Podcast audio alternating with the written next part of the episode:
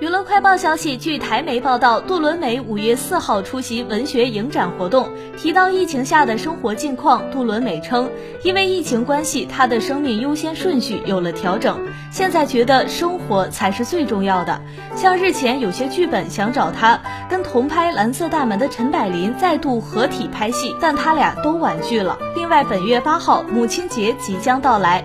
杜伦美对此也表示，今年母亲节因疫情关系需防疫优先，所以她暂无特别安排母亲节活动，最多就是家人聚餐。